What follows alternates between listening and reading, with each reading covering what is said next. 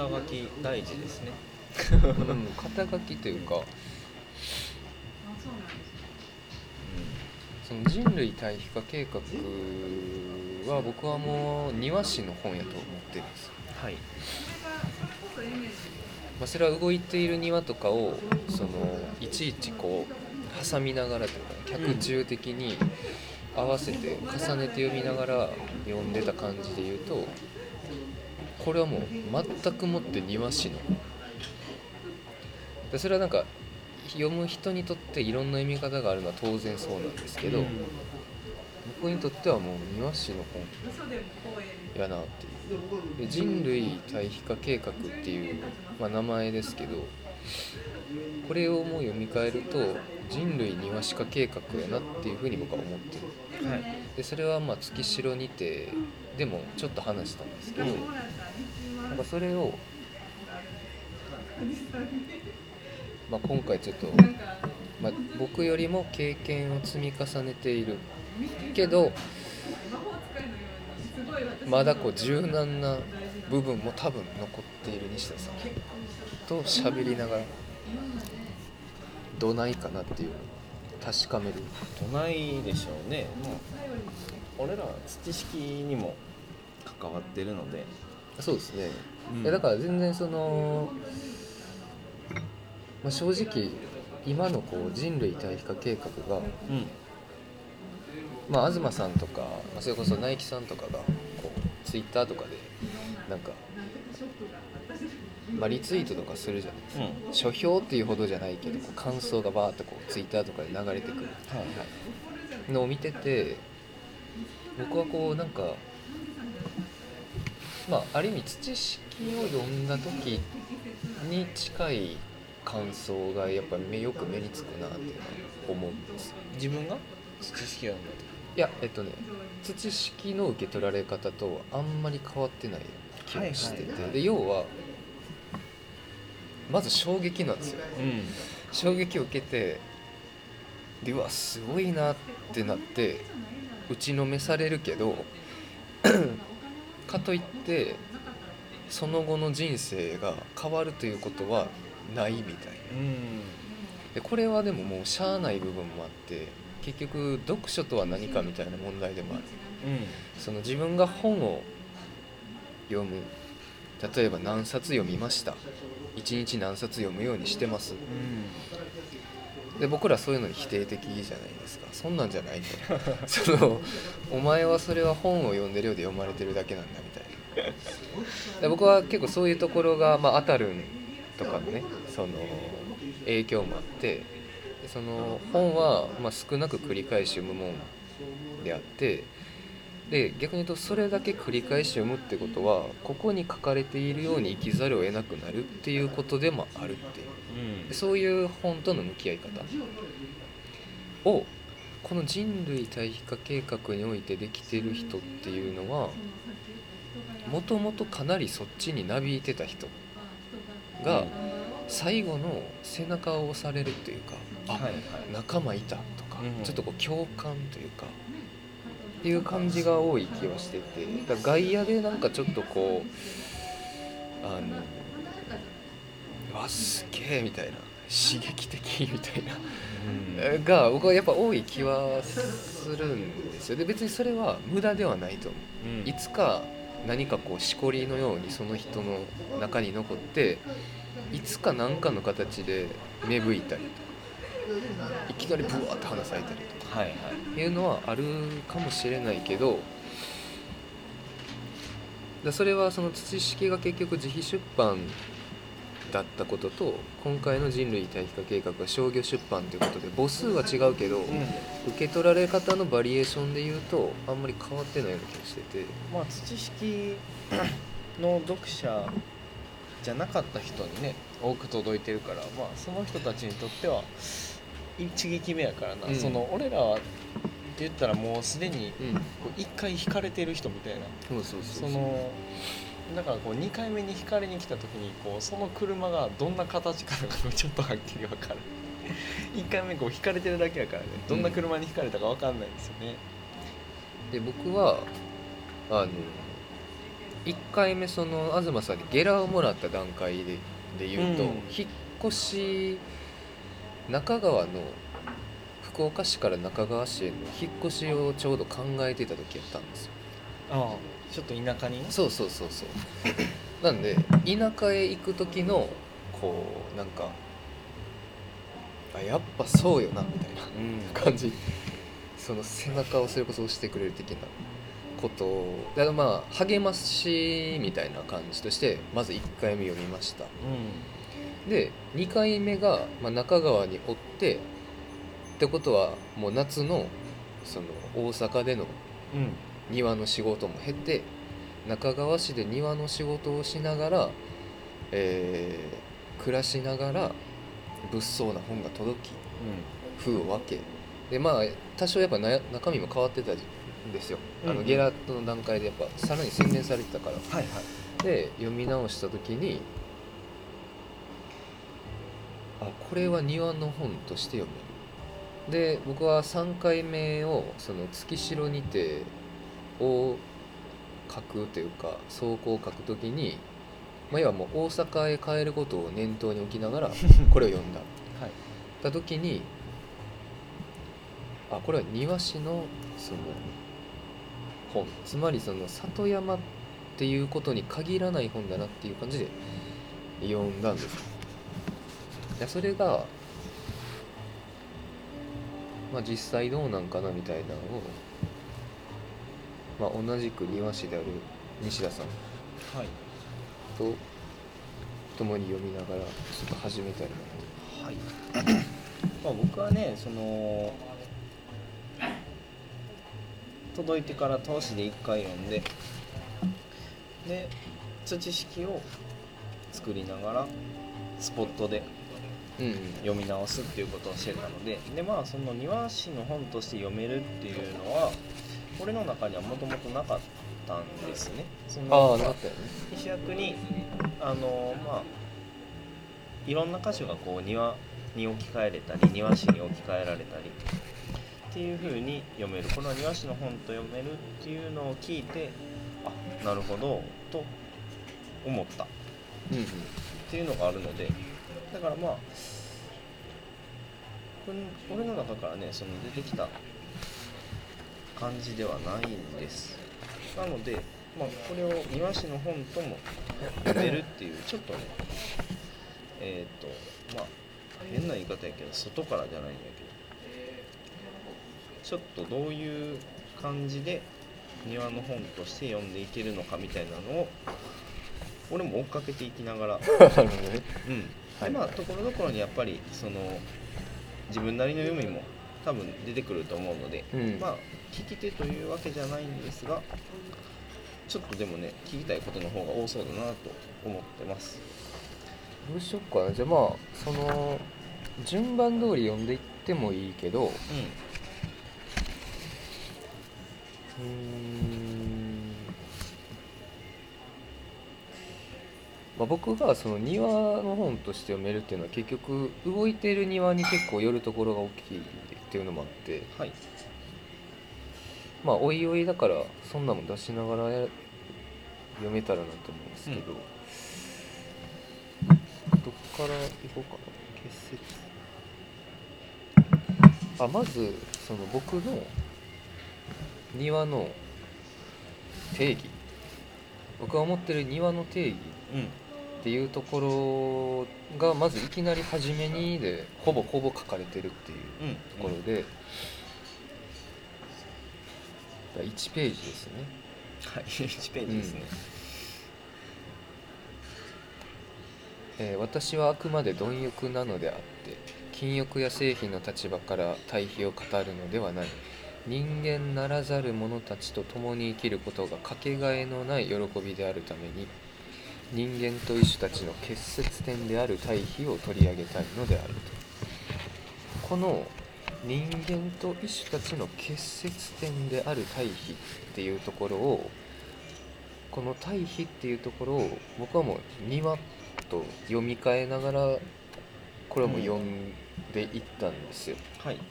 でこれがなぜかっていうのがあの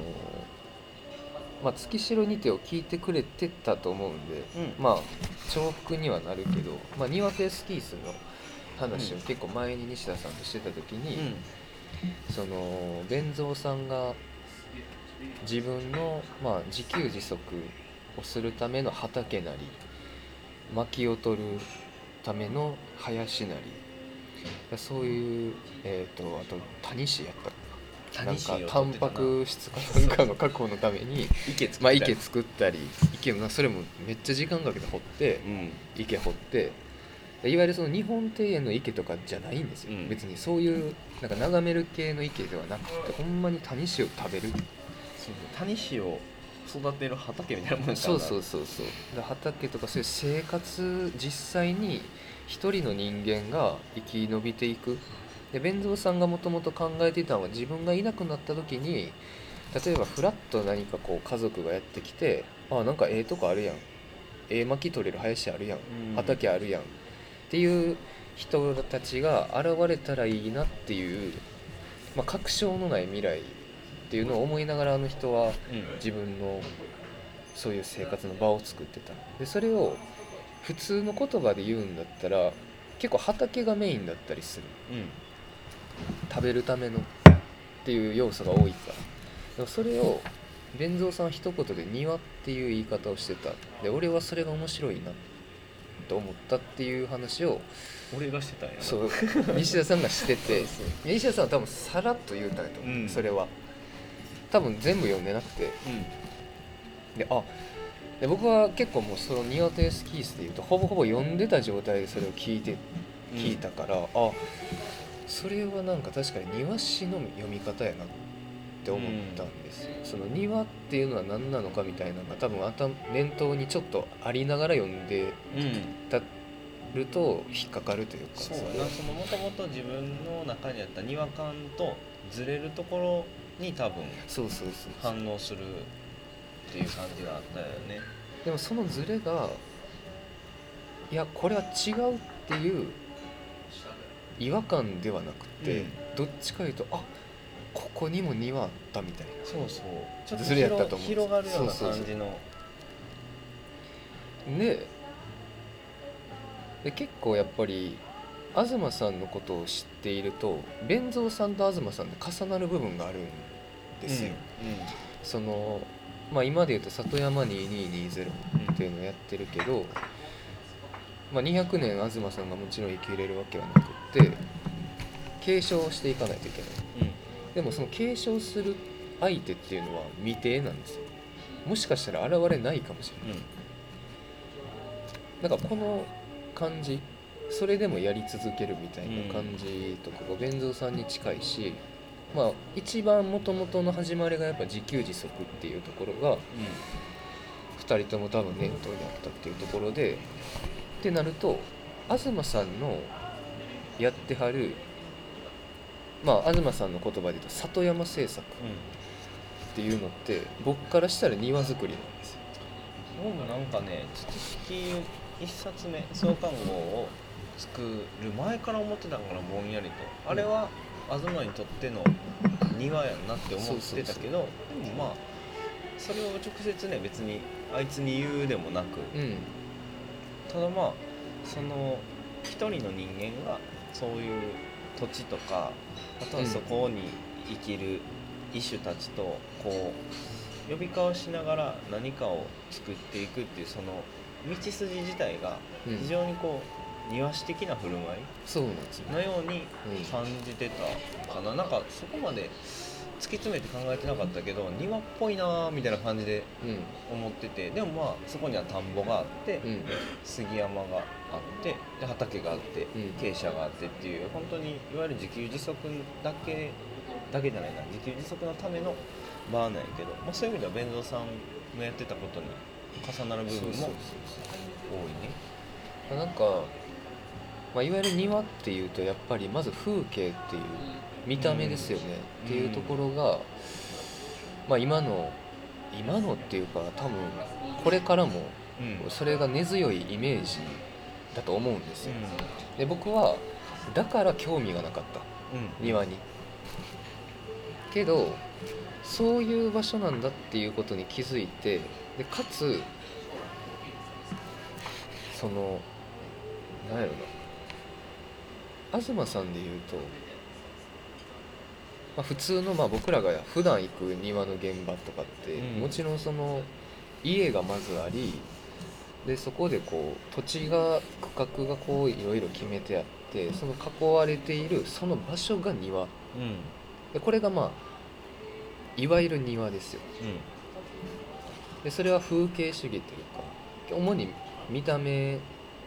とかまあもうちょっと進んで居心地が重視される。うん。でそれが例えば生き延びるために作られるっていうことは稀なんですよね。うんで僕がそのえーっと、まあ、この「動いている庭」っていうところに感じた感じたというか、まあ、ここに書いてあるんですけどそのあじゃあ人類対価計画から読みましょうか。からいきましょうか。あの5ページ。はい。5ページは注釈なんですよ。うん。里山について多分注釈を東さん入れてて、まあ、私は里山を里かっこ人間と山かっこ非人間の根高地帯両者による合作であると解していると。えうんぬん続いてえーっと6行目ですね。里山イコール問題の山のただ中で、えー固定化されたイメージに抗いつつ多種共同による動的な里山を生きたいからである。この「からである」っていうのはその里山っていうのがいろんなこう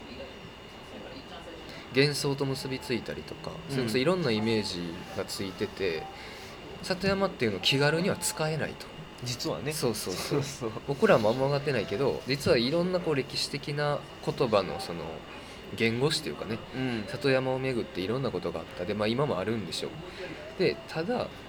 それをじゃあ別の言葉を使ってってやるんではなくってあえて里山っていう言葉を積極的に使ってでその里山で生きながら里山を更新していきたいんだみたいなことがまあここには書いてある。でこれがまさしく庭僕としては庭の問題意識とすごい重なるんです。よ、うん、庭を更新していきたいとするときにたどる道筋と非常に重なってくるっていうことねで多種共同による動的な里山。うん。動的ななんですよ。もう動いている庭なんですよね。動的な里山ですからね。そうそうそう。でこの動いている庭でジル・クレマンが言ってるのが、まあ、一番根幹なんかその惑星という庭っていうことなんですけど要はもうこの地球が一つの小さな庭なんだっていう見方をしましょうっていうことなんです。よジル・クレマンがこの本に動いている庭で言ってることって。ででも庭って普通は囲われた土地うんっていうイメージだし実際語源的にも割とそういう意味なんですけどその囲いをあのいわゆる土地の所有とかそういう人間的な囲いではなくて生物が生きられる権益。うん。この生物圏を一つの囲いと捉えましょうとでそう捉えた時に、まあ、今結構その、まあ、いろんな生き物が絶滅してたりでそれはまあ人間の活動によるまあ環境問題とかが重なって生物多様性がどんどん侵されていく。この中でそういう惑星という庭っていう考え方を持った時この人間っていうのはこの地球の乗客としてその庭師的な、えー立ち位置に戻ることになるだろうみたいなことが、まあ、この動いてる庭に書いてある。でこれが僕が人類庭師化計画って言ってるゆえんなんですけど要はその職業的なことではなくってその惑星という庭至る所が庭であるっていう目線であのそれぞれのサイズなり関係を持つ土地なり生き物なりっていうところで各々が庭師的に振る舞うっていうことがこれから必要になってくるだろうみたいなのがまあ書かれてるんですけどだ東さんはそういう意味では庭師なんですよ。うん。めちゃめちゃ庭師。はい。でその囲いは里山ですよね。っていうところで全然対比化計画読まずに今めっちゃ喋ってるけど。あれ5ページやからな。そうやねそのまあせやな。庭をなんとここまで話してまあ誰が聞いてんのか分かりませんが、その多分ね最初からずずっと庭師的であるとかはい。っていう言葉を使ってきてるけどまだ多分ここで言われてる庭っていうものの定義が、うん。その既存の庭のままであるとずっと多分あのぼんやりというか半分わからないまんまうん。な感じがあるのでだからその今ここで里山も、えー庭的であるっていう話をしたけどももうちょっとあれなんかもね。その庭についての話をした方がいいかもと思いました。でなんか庭で言うとそのじゃあ既存の庭に対して感じる違和感みたいなところをちょっと話していくとうん。一、回ね、えっと島根に庭の研修に行ったことがあるんです。へえ。そのすごいねなんか有名な親方。はい。全国的に有名な親方、はい。がその多分ねえっと造園協会の島根支部かな？なんかそんなんが主催して、まあ、全国からねこうちょっと講習費をあの払ってみんなが、えー受けに来ると。でその今回は何々を作りますとか言ってその一応親方の指導のもとこうちょっとずつあるすごい古い日本家屋、はいまあ、ちょっとお屋敷みたいなところの庭を改修ちょっとずつしてたのね。でそれの研修に行ってでなんかねそのむす2日間の研修ででなんかその結びの言葉が挨拶で、えっと、その親方が「その庭とは何だと思いますか?」みたいなことをね言ってでその時に、まあ、あの何人かにこう話を聞いたりとか、まあ、庭とはあるある囲われた区画を美的に整えるうんということがその根底にありますみたいなそういうはい話から入っうん。たで俺はその時ねまだ庭師0年生ぐらいの感じ。まだなんかその手伝いに行ってたと。かはい。月に1回お手伝い行ってたとか。でなんとなくこう意識が庭に向き始めていてでえっとまあこれまでのそのかすかの活動とかもあったから、うん。植物はすちょっとこう自分にとっては大事になってて、でちょっとずつこう庭の方に意識が向いてた時うん。の俺ですらちゃうやろって思った。ああちゃちゃうやろと思うすでに。うん何やその狭い庭の感覚は。うその限られた区画を美しく整えるみたいなうん。めちゃくちゃ曖昧やなと思って、まず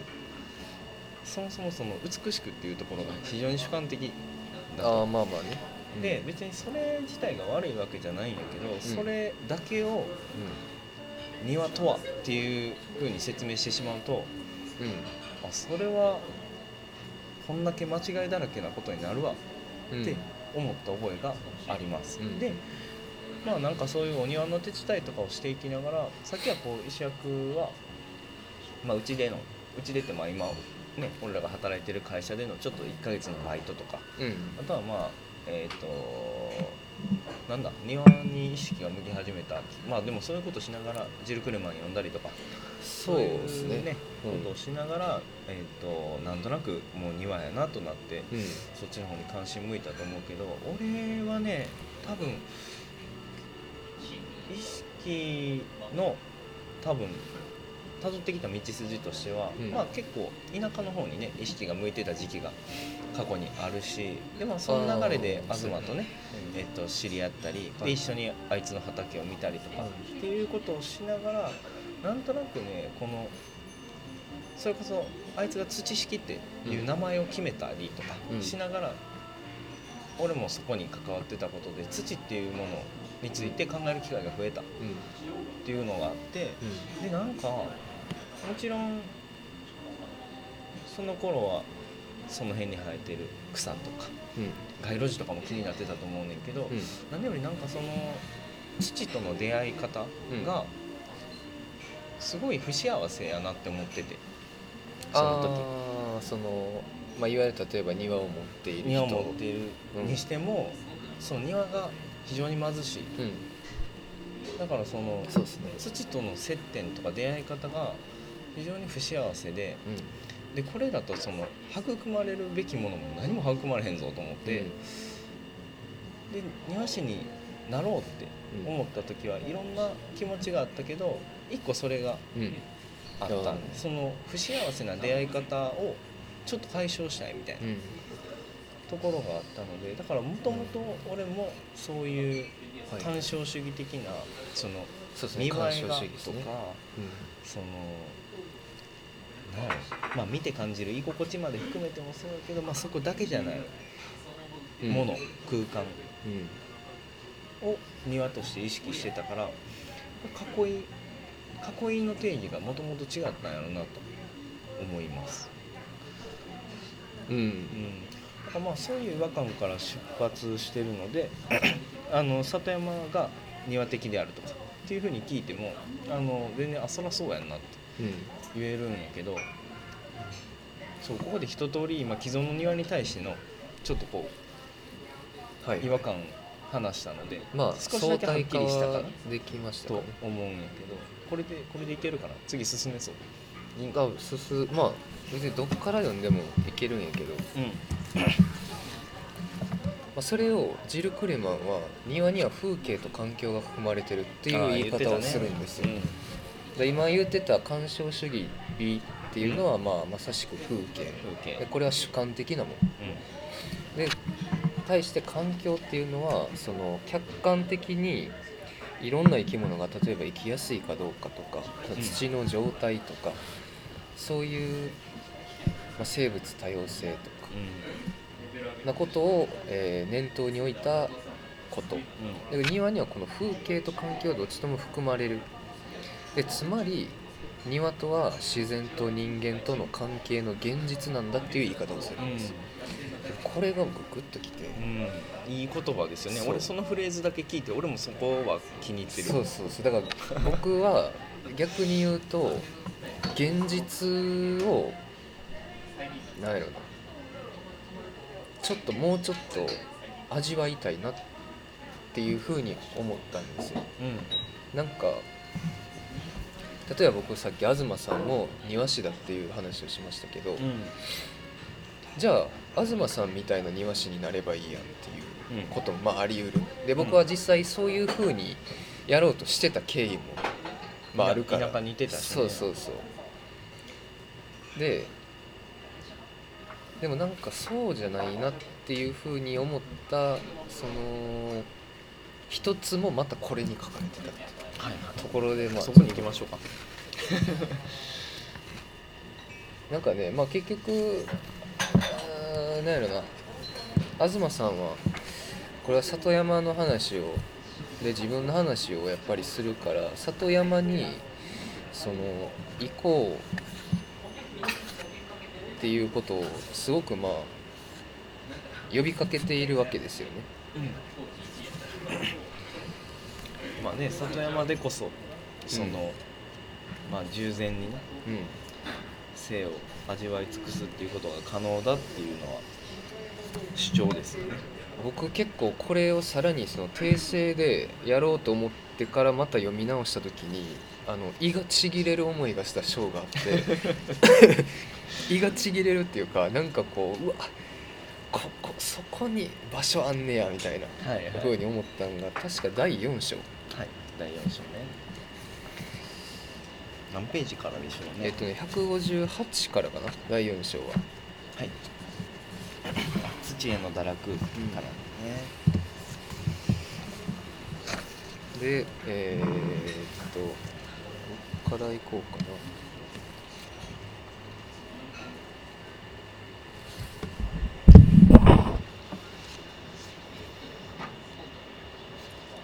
そのまあこの土への堕落で言うと、まあ、東さんは結構特徴的な言葉の使い方をしてて、まあ、人間は二通りの表記をしてる。まずまあ普通に人間で書く場合と人と間の間の間にっていうとややこしいけど、うん。人と間の弦の人と弦の間に一個棒線を引いてる人間という表記。でこれハイフン弦みたいな、ね、そうですねでこれはその人間といえども本来は医師たちとの関係がなければ生きていけない。っていうところなのに人間という言葉は人の間って書くと、これもう言葉からしておかしいやんみたいな。ところで人間そのまあ、まあ、分かりやすく言うと都会とかですけど、うん、そういう人間がまあ多い場所にとどまって医師たちとの関係が薄いところにとどまっている状況、うん、そういう人間を人元としている。でこの土への堕落っていうのはその人間輪元から堕落する、うん、でこれは坂口安吾の、まあ、堕落論とかがまあ引かれてるんですけど、うん、まあ、その健全なる道義から堕落することによって真実の人間へ復帰しなければならないっていうことででまあさっさとこう土から堕落しようよと。土へと。そうですね。土へと。で堕落して時に初めてその人間内でのこう例えば規範なりからは逃れてしがみつく必要もなくなる。でかつ好きな時に人間にまあ戻るって言われか言い方悪いけど、まあ、飛び乗り、また飛び降りることができると。そうして初めて人間の自由も獲得獲得されるだろうっていうのがまあ、書いてるんですけどこれのさらに続きやったかな。なんかえー、っとね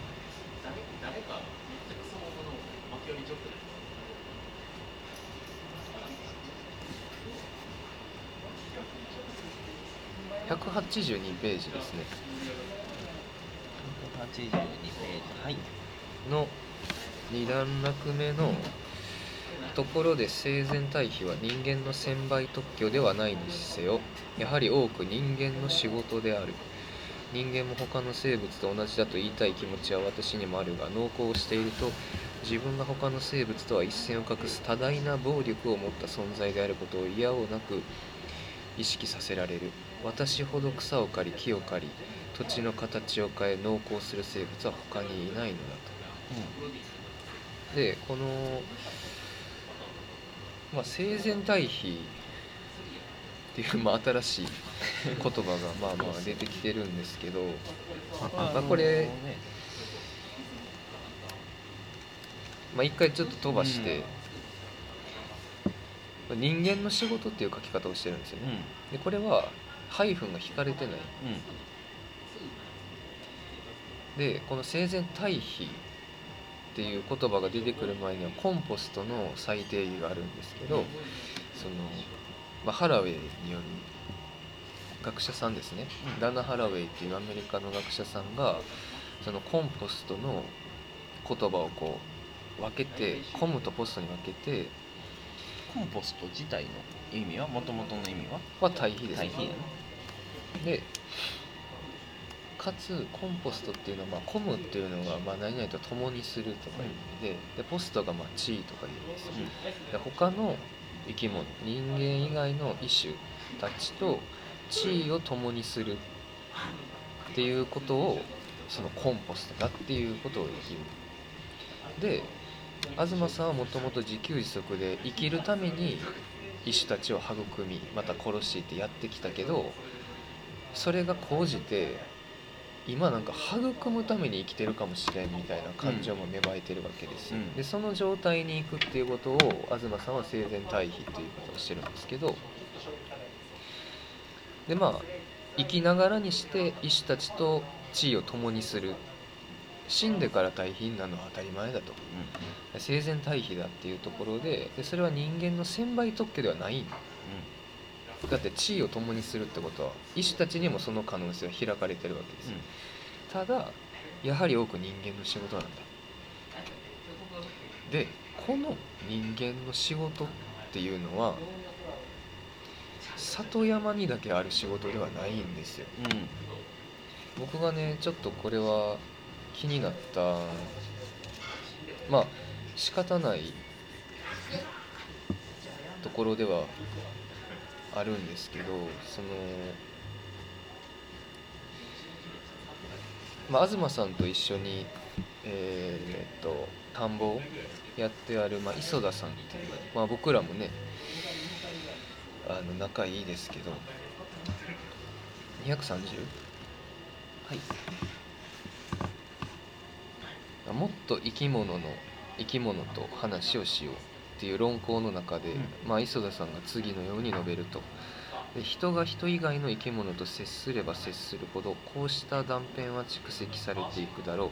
都会にいるとこうした日常的で断片的な経験は目に入らない。逆に農村ではわざわざ語るほどのものとも思われない。生き物の話をするのは意外に難しい。うんぬんと。はい。僕ねなんかこういう言い方をしてしまうとあの良くないなって僕は思ってるんですよ、えだって都会にも医師たちはいるから。はい。なんかすごくここ磯田さんは僕なんやろな。結構鋭い人やなっていうふうに常々感じてますけど、うん。まあ、うーんちょっとこう生き物の話をするのは意外に難しいということを言うために安易に都会対農村っていう二項対立をここでは使っているなっていう気はしてて、でまあ磯田さんの住んではるところも、まあ、いわゆる農村というか田舎に近い場所であるからっていうところもあると思うんですけど僕そのジル・クレマンの「動いてる庭」で、まあ、惑星という庭っていう言葉を手に入れてからめちゃめちゃ異種たちを感じるんですよ都会に。うんうん。でもっと言うとそれを初めにやってたのは春日においてなんですよ。はい。大阪って緑私立最低みたいな。まあ、今は知らんけどその 言われてたよねまあ、いわゆる緑が全国的にも少ないっていうのが客観的なデータとして出てる。そん貧しいな貧しい都市にね。そうそうそんな中でそれでもちょっとこう道の道端に咲いてる花を見つけたりとか木のこう花が咲いたりそれの移ろいを感じたりみたいなことをやってたのが春日ですよ。でそういう経路とか理路からいくとうーんちょっとこれはうなずけない。でさっきの話に戻るけど生前対比っていうのはやはり多く人間の仕事である。でこの防線の入らない人間の仕事っていうのがハイフン人ハイフン元の中にもあるよっていうのが僕の今の感覚なんです。よなんか今の構造で言うと、人ハイフン元から土へと堕落したところに人間の仕事がある、うんうんうん。このてかむしろそこにしかないっていう言い方。外ななんですよね。うんうん。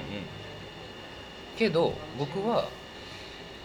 まあ現実っていう話もしましたけど僕ら日々まあ庭現場、まあ、はがり行ったり、まあ、庭作り行ったりするとこでまあ貧しいとはいえやっぱり土はあるし土掘ったら、まあ、少ないよ。あの少ないけどミミズがおったりとかそういうのもあるしもちろん草花は常々そこにあるしで小鳥たちは鳴いてるし。っていうところでそのなんかこの本を読んでるともう里山に行くしかないみたいな感じに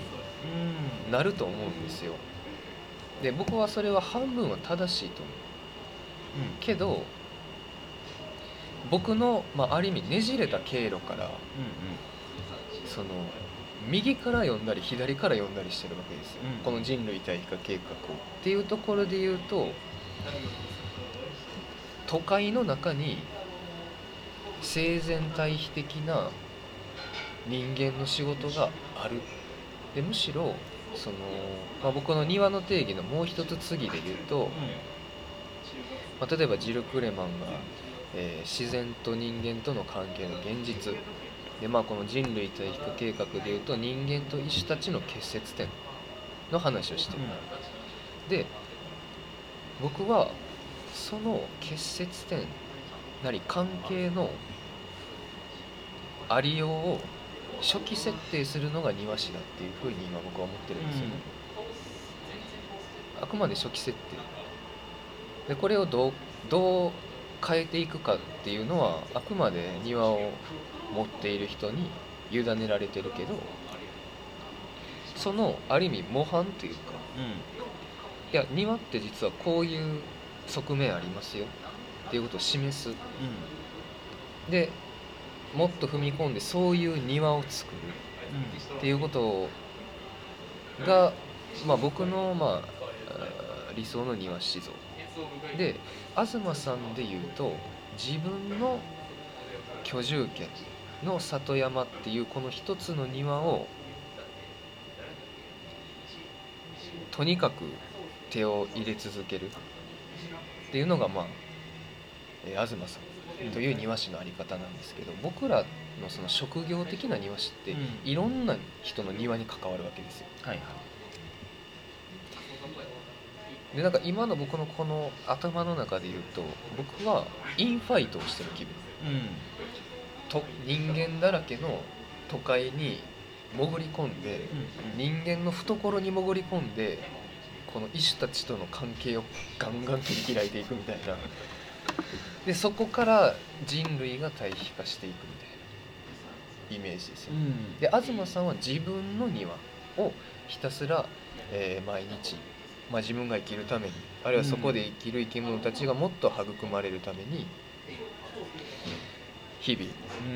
えー仕事をしつつこういう人類対比化計画っていうある意味アウトボクシング的なことをやってる。自分の庭をやりながら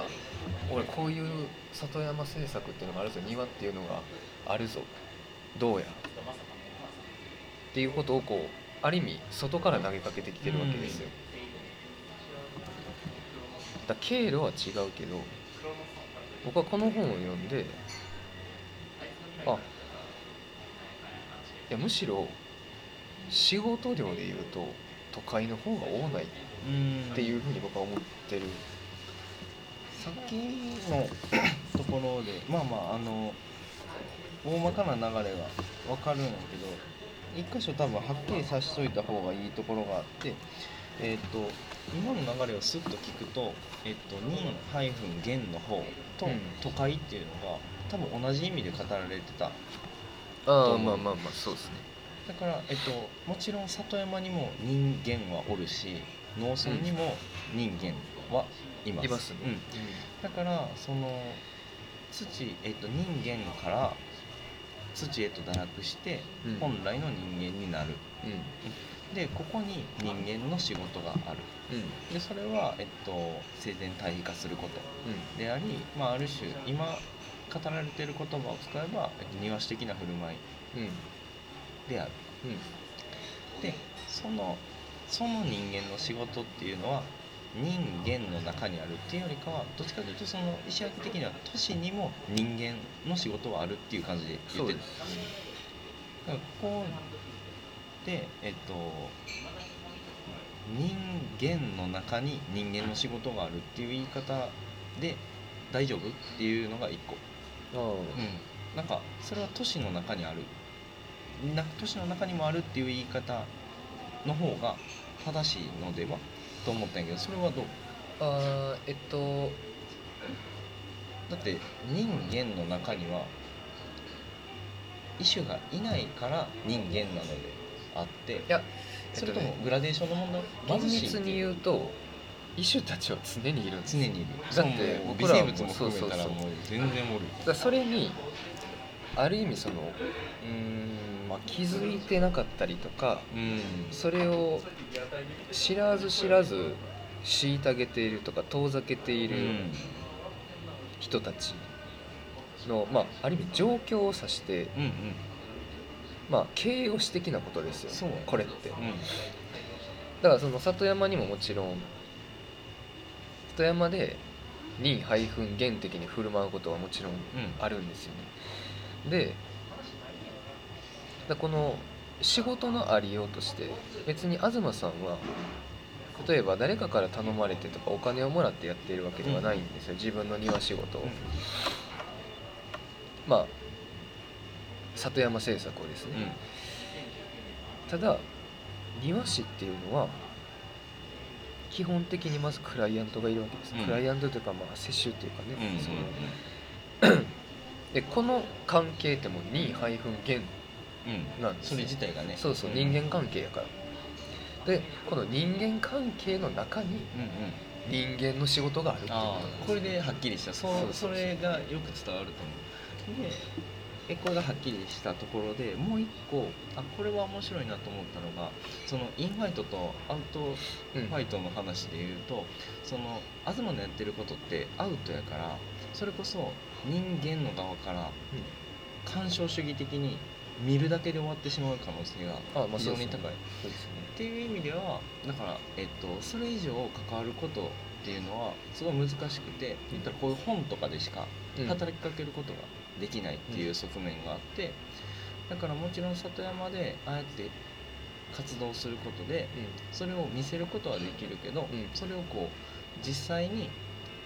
感じることができる場を用意するっていうのはそこに行く以外に結構なくて。で、えーとまあ、こういう本とか通すと、どうしてもやっぱりあの実体験よりは薄まってしまうみたいな側面があるのに対して、まあ、こういう職業都市における職業的な庭師が本当にそういう本来的な俺らの言う庭師的振る舞いをするならよりまああの伝えられるというかそのより近い場所でそれを実現する可能性があるっていうのは一個思いましたね。うん、うんなんかね結局ほんま全然読んでないけど、うん、まあでも読んでから喋ってるからね。あこの本を？そうそうそう。なんかどっかにうーんとね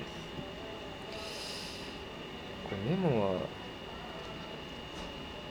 その、まあ、これも第4章やってた気が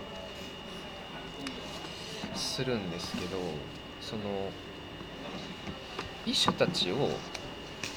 人間の中に引きずり込む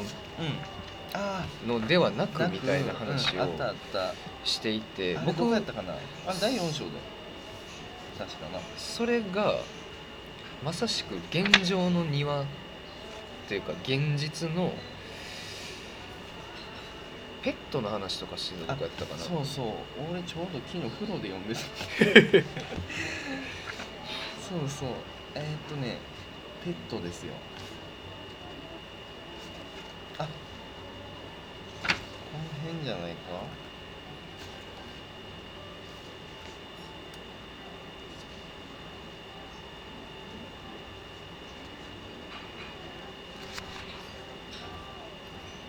あ違ったえー、っとね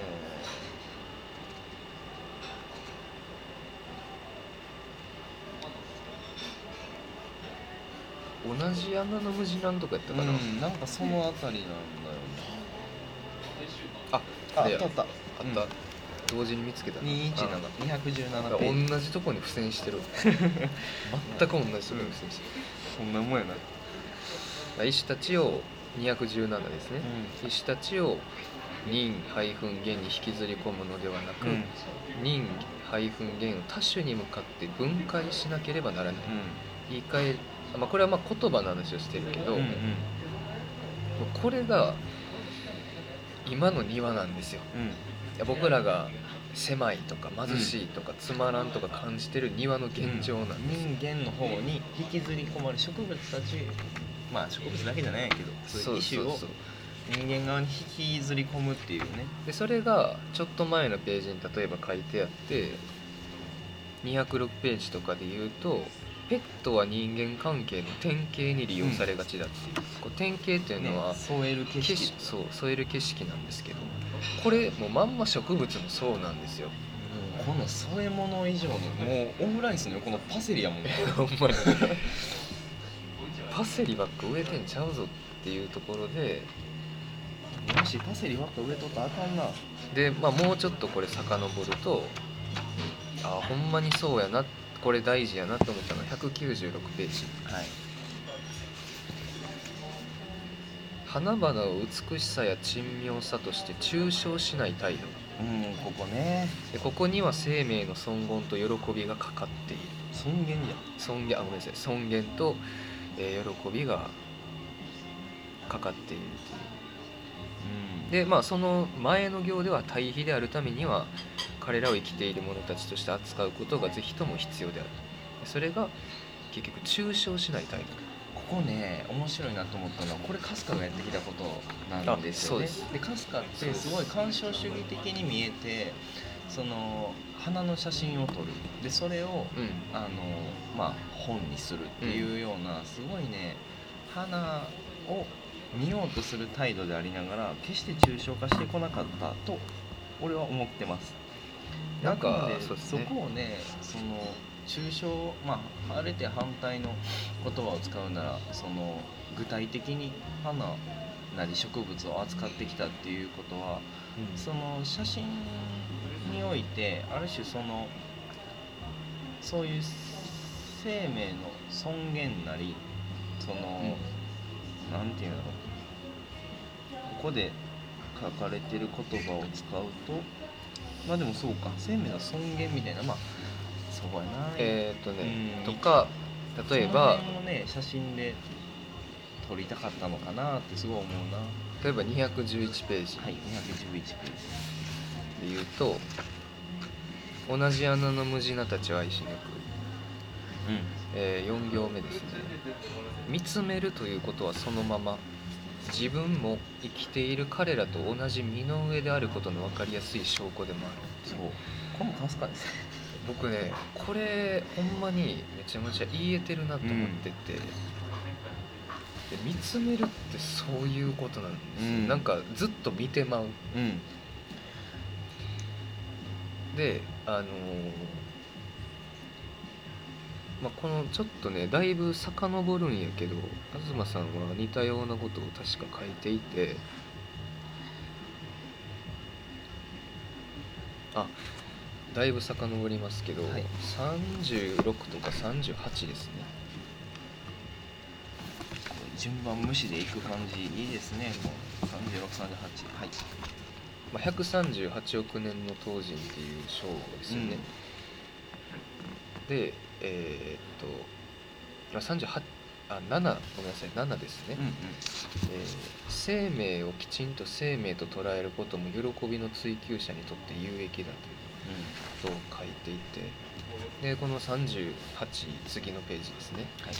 生命をきちんと生命と捉える時いかに私たちが何の気なしに強行を働いているかがわかるだろう。思うに私たちは効率的な性のためにややもすれば生命を物として扱う。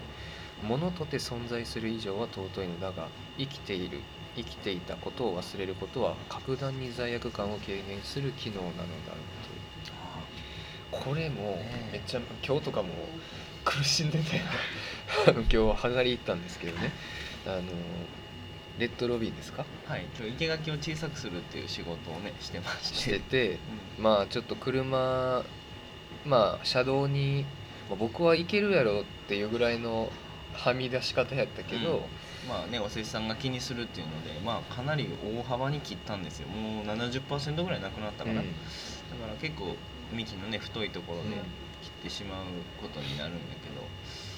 だそういうことをやってしまう。であれで言うとまあ生垣ですよ。うんうん。僕生垣ってめちゃめちゃ残酷な言葉やうんしそうやな。めちゃめちゃ残酷な植物の使い方なんですよ、仕打ちとしてはね。あんなんもうフェンスやから、う そう。であれはまさしく生命を物として扱ってんうんうん象徴。このねエピソードで言うと俺もここがすごい好きで、うあの俺前にねそのちょうど多分ね庭の仕事とかをする前なんかうん。東のとこに草刈りのバイトさせてくれとかってあ何日間かそうそう溜まってたことがあっはいはいはいはい。てでその時は本当にまだそういうあの機械とかも使ったことがなくて、でも教えてもらいながら今日ここ一日草刈っといてくださいみたいな感じで、えっと、東からバイト代をもらうってうんうん。いうことをしてたんですね。でそれでねその日か次の日か帰りに駅まで送ってもらう途中で、うん。あのちょっと話してたことが多分ねすごい昔のおむすびラジオに残ってると思うねんけどあの普段鑑賞の対象としてるもあのを狩らなければいけないのがすごいきつかったって言っててで俺それは今思い出してもすごいこう真に迫るものだったなってうん。思う。でそので翔平はそれに対してあの、まあ、それはすごい面白いというか西田さんらしい普段かすかとかやってるから、うん。ででもなんかそうそうやって言ってると里山の仕事進まないですからねっていう話を確かしてたと思う、だからここがすごいそのまんま書かれてるなと思っててでやっぱりその見つめるっていうことはその生命を生命としてうん。生きてるものとしてちゃんと捉えることっうんていうのから、まあ、あえて言えば外れてなかったんだなって確認するきっかけになりましたね、でもそれは多分ね干渉主義だと対象を物化してしまうのでね。あのーこの感覚がないんですよ。干渉しつつも平気で枯れるみたいな感じになってしまったりああとはそうやななんかねこれすごい間違いやすいんやけど俺これかわいそうとちょっと違うんですよ。俺の中で。あかわいそうとかじゃない。あうん。で俺が今日生垣をああいう、まあ、枝の途中とかでねズバズバ切ってて苦しかったのは、とかあとはまあ同じようにねこう枝をズバズバ落とされる街路樹とか見てもいつも思うねんけどそれやったら伐採したってくれっていつも思う、うんうん。そのこう生殺しの感じとかがうんきついのであって、うん。全然俺あの木切るのはあの全然いいです。野菜食うのとあんま変わんないので,、うんで命を奪うことうんがかわいそうとかっていうよりもなんかその中途半端な感じがね多い分やまああとはもうそのとにかく生理的にっていうかその 明らかにこれおかしいやろみたいなそのところですよね。うん。で僕ねまあせっかくその、まあ、西田さん僕らまあかすかをやってますと。はい。で結局この人類対比化計画ってまあかすかも出てくるうんんですよ。で僕はかすかから庭へっていう線としてこの人類対比化計画は読める。うんって思っててで1個がまあまずその話なんですけど